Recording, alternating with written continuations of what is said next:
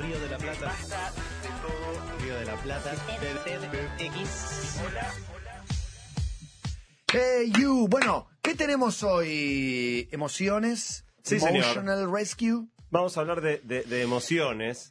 Y quizá la manera de empezar a hablar de emociones es hablar de algo muy curioso, que es que, aunque obviamente todos sentimos todo el tiempo emociones, si yo les pregunto a ustedes qué son las emociones, Sí. es muy probable que, bueno, no sé, ¿qué son las emociones? Son los sentimientos. Qué difícil de, ¿Puedo contestar con un duplica? definir.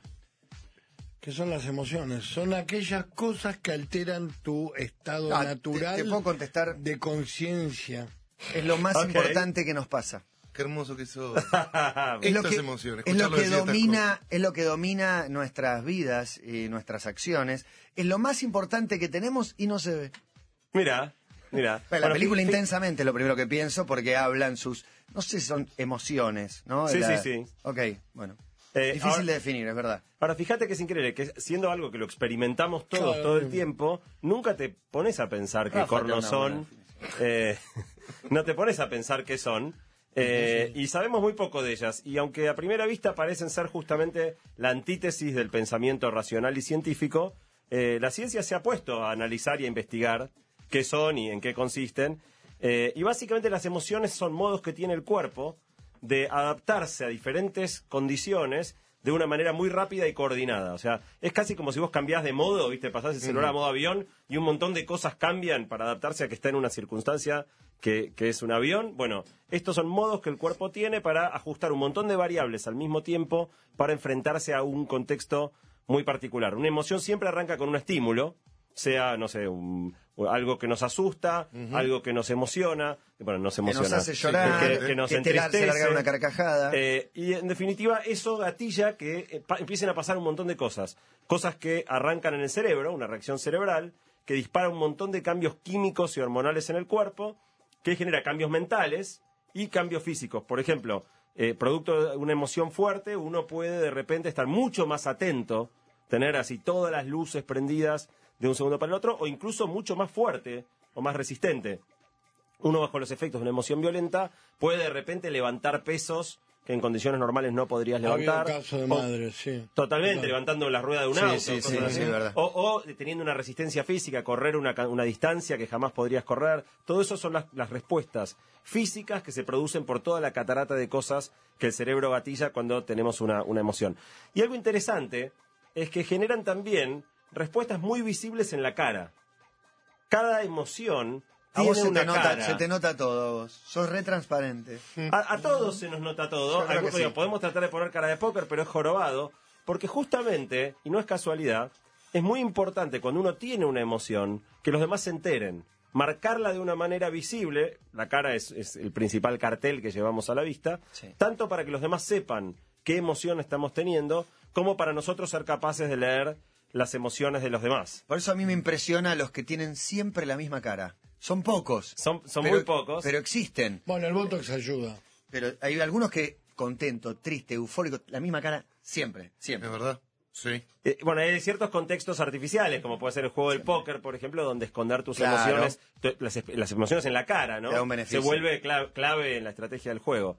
Algo interesante es que las emociones son inevitables. Ocurren antes del razonamiento, nos invaden como una fuerza que casi parece que viniera de afuera, porque no es producto de nuestra razón este, o de nuestro pensamiento. Y son justamente por eso un- una parte de, de nuestra, de nuestro ser anterior al pensamiento racional. Si uno se fija en el cerebro, dónde están, dónde radican las emociones o cuáles son las partes principales del cerebro que intervienen, son todas las partes del cerebro más viejas. Toda la parte más, ¿se acuerdan? El pensamiento tiene más que ver con el neocórtex, que es la parte de afuera. Las emociones están bien metidas adentro. Y desde ese cerebro muy primitivo que emergen los principales centros emocionales. Y esto de alguna manera pone en perspectiva que, como vos decías, Matías, antes, la emoción precede al pensamiento. Realmente es más antigua y más profunda y más esencial a nosotros. La siguiente pregunta, eh, y acá el que vio Más intensamente difícil. puede hacer un poquito de trampa, pero ¿cuántas emociones creen que hay? Yo no la vi. No vi intensamente, pero Mm. siete. Siete. Ok. ¿Cuántas? Miles. Miles. No, en Intensamente hay cuatro personajes principales, pero para mí faltaban. faltaban emociones. ¿no? Eh, La verdad que no sé si son si es un número contable o entre, incontable. siete- entre, entre cero y miles, ¿por dónde andarías? Cientos. Cientos. Bueno, es bastante curioso. A mí, por lo menos, preparando esto con 10. Jerry, me, me sorprendió mucho. Hay, diferentes que, clasificaciones. La más este, difundida o la más consensuada dice que son ocho. Ok. Hay ocho emociones.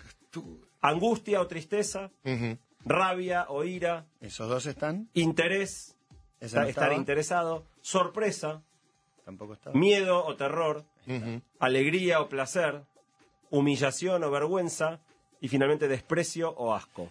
Mirá, y hay una que no aparece, que tal vez no sea una emoción, sino que conjugando un par de estas, que es el amor. Bueno, ahora, ahora en un minuto vamos a, vamos No- a hablar de, como una de emoción. dónde entra. Está bien, ahora vamos ahí a hablar de dónde combinación entra. de varias. Estas ocho son las, lo que se llaman las emociones básicas universales. Son las más antiguas eh, de nuestra especie y de las demás, de estas se pueden derivar otras. Lo, lo que tienen de estas para ser las básicas y que se las considere que estas son las ocho posta, es tres características. Las primeras es que son innatas. Vos nacés y si te asustan, te asustás, si te Sí. pinchan, llorás, o sea, todas las, digamos, hay veces que digo, un bebé recién nacido, alguna de estas sorpresas no lo puede sorprender porque no ve bien. Claro. Eh, pero en definitiva, eh, están desde el nacimiento, las tienen absolutamente todos los seres humanos, algunos las esconden mejor que otros, pero no existen personas, salvo con lesiones cerebrales, que digo, si te- se te parte un pedazo del cerebro, una ACV, salvo una enfermedad, digamos, todos los, todos los seres humanos, adultos, bebés, tienen estas emociones. La segunda es que todas se señalan de una manera característica igual para todas las personas. Es, decir, digamos, y el, el- el miedo de un bebé o el asco, la cara de asco de un bebé, por ejemplo, todavía no sabe, vos le pones una gota de limón y la cara que pone es la misma a todos los bebés de este mundo y es la misma que todos los adultos de este mundo, es universal. Esa es la característica que tienen estas ocho emociones, que son iguales para todos. Y la otra cosa es que son claramente distinguibles entre sí. Nadie se confundiría una cara de sorpresa con una cara de asco, con una cara de, de tristeza. Estas, Salvo Karina cuando le piden cara de tristeza, cara de enojada, este que le hacen a Karina Olga. Sí, no, eh, bueno, no, pero eh, tiene eh, problema que hablé de- para el cerebro para arriba. Claro, porque ahí estás actuando, no estás sintiendo la emoción. Parte del desafío del actor es poner Claro. cara de cuando Re- no está Y necesariamente. recuperar emociones, hacer que vos creas que las siente verdaderamente. Total- o, incluso sentirlas, ser capaz de sí. Eh, en definitiva, estas ocho emociones lo que tienen es que son muy diferentes cada una de las otras. No es que son diferentes grados de la misma cosa, son ocho muy distintas. Por encima de estas aparecen un montón de emociones que tienen ya más que ver con la socialización. El odio, el amor. El- exactamente, el amor, la vergüenza, la gratitud, Cuando la admiración. encima de estas, ¿a qué te referís?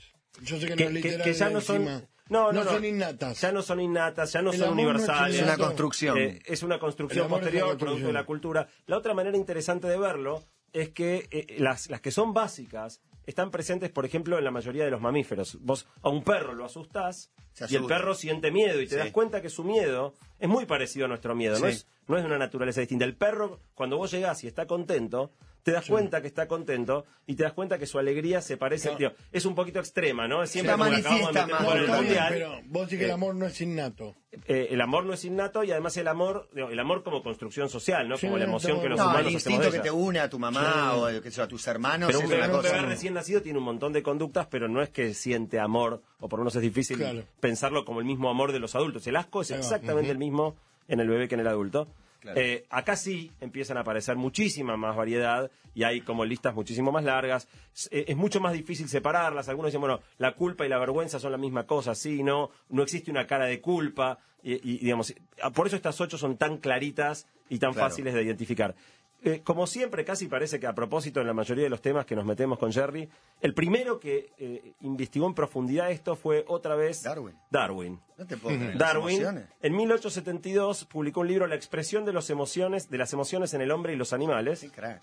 donde lo que él dice, él, él se pregunta ¿por qué corno tenemos emociones? Y como todo Darwin dice, ¿por qué? Bueno, tiene que ser por cuestiones evolutivas, tiene que ser que tener emociones es me- te prepara mejor, te adapta mejor al ambiente que, que no tenerlas y que en definitiva entonces los seres que tenían más emociones buenas, buenas en el sentido de útiles, de que te adaptan bien, eh, sobrevivían mejor. Y es interesante porque esto hace que no haya emociones buenas o malas. Si la tristeza te hace sobrevivir más, es útil y por lo tanto los- las personas que sientan tristeza van a evolucionar y van, van a, van a, eh, aumentar su proporción en la población. Eh, y ahí también empieza a haber emociones malas, de nuevo, no en el sentido de que esté mal, sino que si vos, por ejemplo, gatillás una emoción en un contexto equivocado, si vos tenés una reacción de miedo ante algo que no es peligroso, eh, estás de alguna manera siendo menos adaptado a tu medio y probablemente a través de la evolución fueras a dejar menos Claro, descendencia. se entiende. Entonces, en definitiva, lo, lo importante de las, de las emociones es que te sirvan para lidiar mejor con el contexto en el que te moves y como tal, el miedo, la vergüenza, la culpa, socialmente nos ayudan a vincularnos mejor o mejor con, con el medio. Entonces, cuando uno piensa para qué sirven, eh, hay algunas que son bastante claras. El miedo, por ejemplo, es una reacción que en muy poquito tiempo eh, te acentúa la tensión, te, te genera una respuesta mu- muscular especial, de manera que el organismo pueda rápidamente ejecutar acciones que le permitan la huida. Eh, y entonces el cuerpo Mamá. entra en modo huir y se gatilla el miedo que prepara todas las, las partes del cuerpo para que actúen coordinadamente de esta manera. Y él dice todo lo contrario, que el miedo paraliza. Bueno, eh, el miedo extremo, si querés, el pánico, Sí. puede llegar a paralizarte y ahí está frito, porque ahí te come el león. Claro. Eh, y ahí tenés un buen ejemplo de la modulación de las emociones. Hay un grado de miedo que te resulta funcional, si te pasás de rosca de miedo, eh, en definitiva, por ahí te come el león y, y por eso, de algún modo, hay un grado de miedo que fue el que evolutivamente fue óptimo para que tengamos. No dijimos que atraparon al muchacho que se escapaba por autopista de Miami, que el miedo lo hacía ir a toda velocidad en contramano por autopista. Y ahora que lo agarraron debe tener más miedo todavía por lo que viene, pero ya no se va a poder escapar. frustración. A pesar de que el cuerpo le gatille todas las reacciones para Y la la, huida. la tristeza. Andás a ver. No, andás a ver. Bueno, la segunda, que es bastante obvia su función, es la ira. La ira se parece bastante al miedo en el sentido de que también te, te acentúa la atención, te prepara el cuerpo eh, para tener una respuesta muscular más grande, pero ya no para huir, sino para atacar o para contraatacar. O De alguna manera, sí. digamos, defenderte, pero, pero no salir corriendo. Eh, y es interesante, los- en los animales se ve mucho, cuando los animales muestran ira, eh, la expresión de la cara, que también es bastante parecida a la El expresión de ira ejemplo. del humano, sirve en muchos casos para no tener que pelear.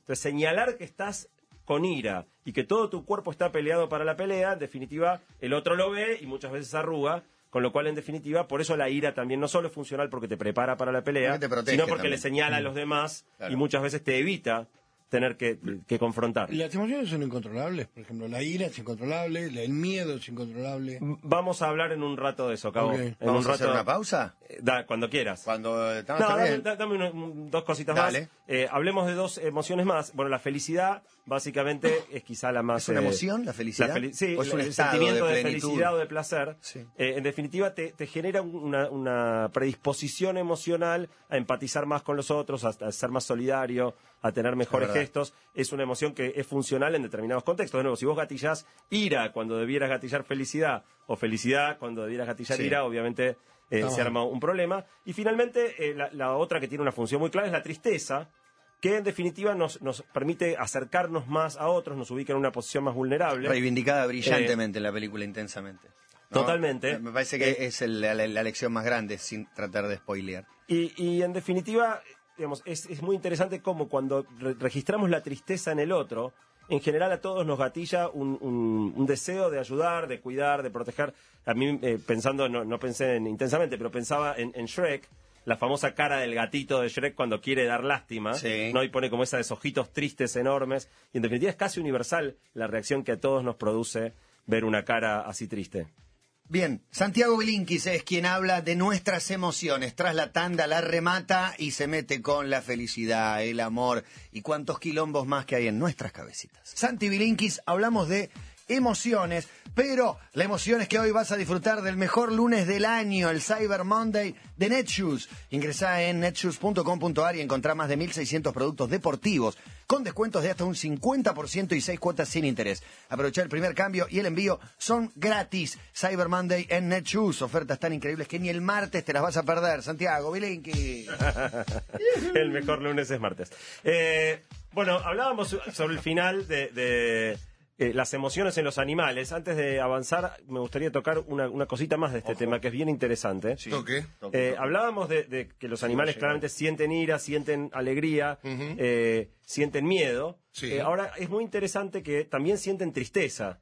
Y sienten Claro. tristeza al Mueren de punto tristeza. que pueden entrar en depresión Sí. e incluso morir de tristeza. Eh, es obviamente cuando uno diagnostica la depresión en humanos, los humanos pueden hablar y, y comunicar eh, cómo se sienten, los sentimientos que tienen, los animales no pueden hablar, pero sí se puede observar su conducta y se puede apreciar que en diferentes eh, contextos que producen tristeza, como la muerte de otro animal o la muerte de- del dueño en el caso de una mascota, eh, los animales pueden perder desinterés en todas las eh, cosas que les producía placer, pueden dejar de comer, pueden dejar de, de tener actividad sexual. Hay veterinarios que le dan antidepresivos a los perros eh, ante ciertas conductas, como por ejemplo cuando los dueños se van de viaje, hay perros que se vuelven autoagresivos, se rascan hasta sangrar y, y- y los medican con antidepresivos.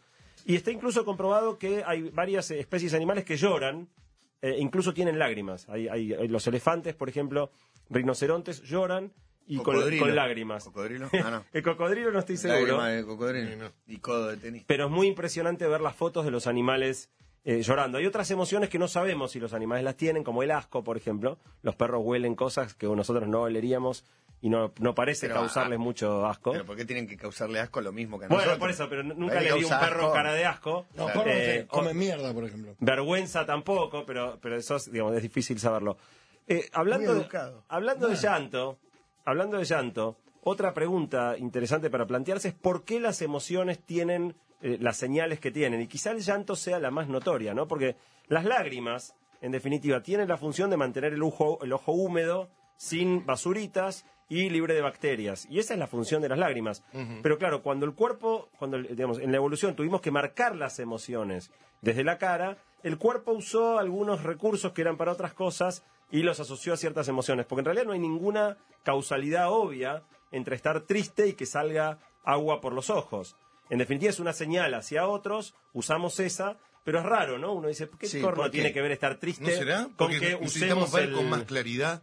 Y cuando pero ves con menos, menos claridad. Sí, es verdad. Eh, bueno, en definitiva, la ciencia también se puso a Es investigar. la única emoción que tiene algo corporal, ¿o no? No, todas, todas tienen, las ocho básicas, todas, o sea, si yo te muestro una cara de sorpresa, una cara de asco, una cara de Pero no produce algo el cuerpo, no es que te sale baba o se No. te sale algo de la oreja. O... No, esta, esta es la única que Sudoración. en su, en su Puede señal- haber Sí, una con hay- sudoración. Hay algunas que parte de, la- de las señales sí. incluyen, o sea, hay montones de cosas en el cuerpo que cambian, eh, pero sobre todo las importantes son las de la cara porque son las que le transmiten la señal a los demás Claro. de qué emoción estamos teniendo.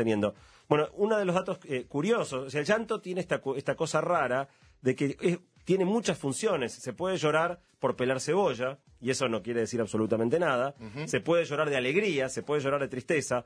Algo interesante es que las lágrimas de llanto, de tristeza, químicamente son distintas a las otras lágrimas. Tienen otras sustancias diluidas en, en- en- si vos analizás la Son más composición de las lágrimas, no son más saladas, son, son distintas. Eh, y la otra cosa interesante tiene que ver con el llanto. Si ustedes se fijan, en general, los bebés lloran de manera muy, muy estridente, y no es casualidad que el llanto sea tan fuerte, incluso que sea exasperante. El propósito es que los padres no puedan desatender Claro. al bebé. Entonces, es muy difícil quedarse con un bebé llorando y no intervenir, porque el llanto te, te enloquece. Bueno, Sí. evolutivamente, el llanto es así precisamente para que sea exasperante y entonces tengas que, que intervenir. Pero en los adultos, un llanto tan fuerte es peligroso porque en definitiva atraes, digo, en, en la, en la época primitiva atraías predadores y un adulto se pone a llorar a los gritos, Claro. entonces el llanto de los adultos tiende a Igual, ser para más mí, silencioso y más tranquilo. En las cavernas no lloraban. Vino, vino más adelante. O decís que se despidió el, el hermano Macana de la hermana Macana. Sí, y a full, lloró. a full. Y Sí. fíjate si lloran los animales Son- que están desde mucho antes. Yo creo que sí, que sí, seguro lloraban. Eh, de hecho, acá abrís otra cuestión, que es que eh, algunas personas son más emocionales que otras. Sí. Algunas sienten más intensamente las emociones. Las algunas las más. manifiestan más. Claro. Eh, algunos son en general más emotivos, otros son más eh, emotivos en alguna emoción específica. Hay gente, por ejemplo, más llorona, más calentona, más alegre. Eh, de hecho, Más irascible. algo que sur- más irascible, algo que surgió en, en la preparación con Jerry de esta columna, que yo nunca había notado tanto, es que Jerry se declaró como un gran llorón. ¿En serio? Eh, no no lo idea. Una sabía. persona de lágrima muy fácil. Amor. Eh, De emoción, de emoción. Pero Llora. sí, sí, de emoción, sí, sí, no de tristeza, de emoción. Pero de hecho me empezó a mostrar videitos de cosas que lo hacían llorar. Y yo lo miré y decía, pero posta llorás por eso. ¿Con Sí, qué, sí, por verdad. No, por algunos favor. videitos de YouTube, pero así de cosas emocionantes, pero El también un día poco... del padre, ponele, Javi Grau me mandó un video, cap, yo estaba fuera del país y demás, te, te lloré, no tengo a mi papá, me entendeme un poco que te lloro de vuelta ahora. Ok.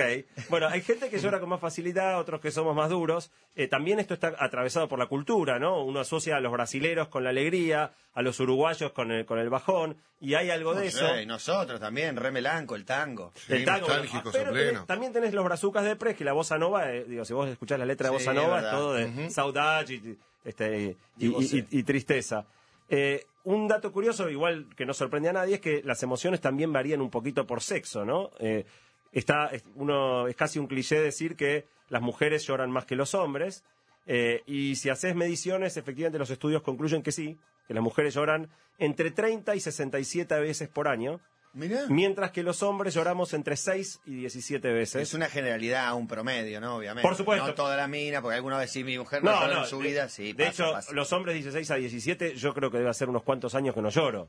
No- Yo ni una. lloro permanente. Bueno, por eso, hay, hay- eh, No, obviamente hay mucha, mucha variabilidad en esto, pero es interesante, las mujeres lloran más, y lo curioso es que eh, lo que tienen es más el, el llanto, pero no es que sean más tristes. Nadie diría que las mujeres son más tristes que los hombres. no. Y sin Pero embargo, la virilidad no está en juego. Dicen que los hombres no lloran. Totalmente. eso. Entonces, seguramente hay un factor cultural también de muchos hombres que en algún momento sentiríamos como la, la tentación de llorar y sin embargo lo, Cuando lo- murió Gagliardi, lo que frenamos. es un poeta de tango argentino, pusieron en su tumba, por él lloraron los hombres que lloran una sola vez en la vida. Para, Wow. para ir terminando, hay un Yo te- lloro con esa dedicatoria. para ir terminando. Y te hago una pregunta, Sí. deteniéndome. ¿Por qué también nos emocionamos más con la edad? No sé, a mí me pasa que... Sí, buena pregunta. ¿Sí? Es verdad. Sí. Sí, ¿No le yo pasa, antes señor no te lloraba ninguna película, ahora te lloraba el 80%, hasta en la porno. No sé. especialmente, digo, pasada cierta edad, supongo que especialmente no, no, en la no, porno. pero me, No, me pero noto mucho más te emociona sensible. el paso del tiempo, no Sí. sé. El Cabito Por lo ve a mi hijo. de Si no lo ve hace seis yo. meses, ya lo ve grande, yo Sí. ya lo veo que Cabo se empieza a emocionar. Sí, boludo. No, pero ser, la verdad que no, no, no- no lo había Y es pensado. notorio, y te das cuenta con las películas, que antes no te emocionabas con ninguna, y era raro que llores con una película, era mucho más común también.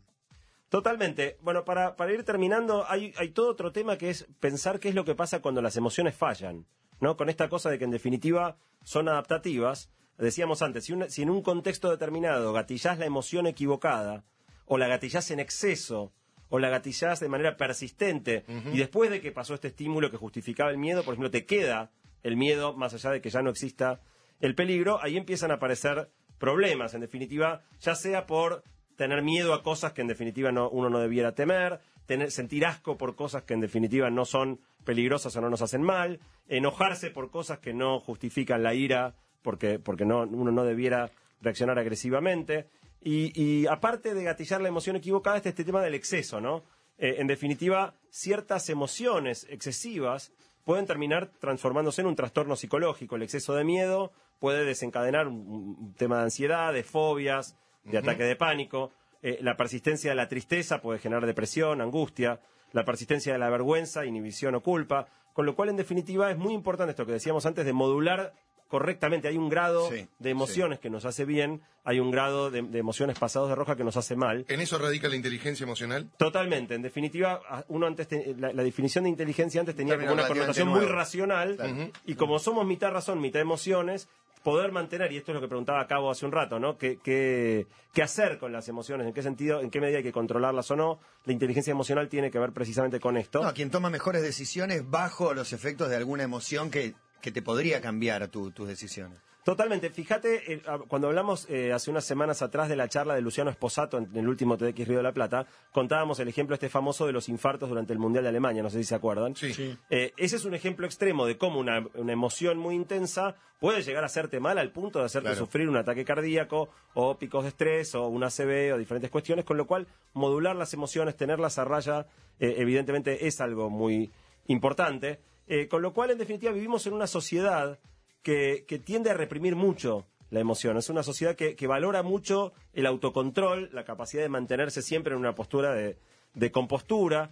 Eh, y Freud, digamos, por, por tomar un- uno de los psicólogos más legendarios, eh, planteaba que buena parte de los trastornos psicológicos provienen también de la represión, que bancarse las emociones adentro no es bueno. Bueno, en definitiva, eh, lo, que, lo que parece ser es que esta cuestión de poder encontrar un balance, de tener una inteligencia emocional que te permita controlar y mantener a raya el exceso de emociones, pero a la vez no eh, reprimirlas eh, en exceso, es lo que en definitiva nos permite vivir mejor.